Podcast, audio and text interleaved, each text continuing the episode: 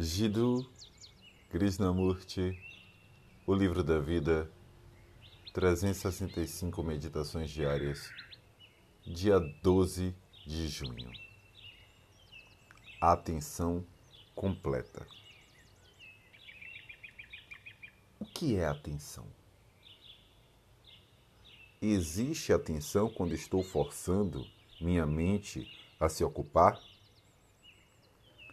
Quando digo para mim mesmo, eu preciso prestar atenção, controlar minha mente e pôr de lado todos os meus pensamentos.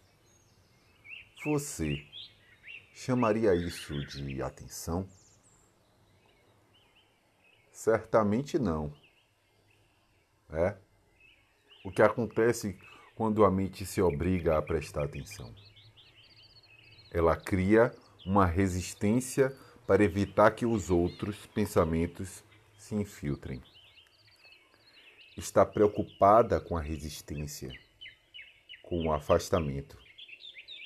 Por isso, é incapaz de atenção. Isso é verdade, não é? Para entender algo totalmente, você precisa estar completamente atento. No entanto, logo descobre como isso é extraordinariamente difícil. Porque a mente é usada para ser distraída. Então, você diz: Por Deus, é bom prestar atenção, mas como vou fazer isso? Você está novamente com o desejo de obter algo então nunca estará completamente atento. Quando você vê uma árvore ou um pássaro, por exemplo,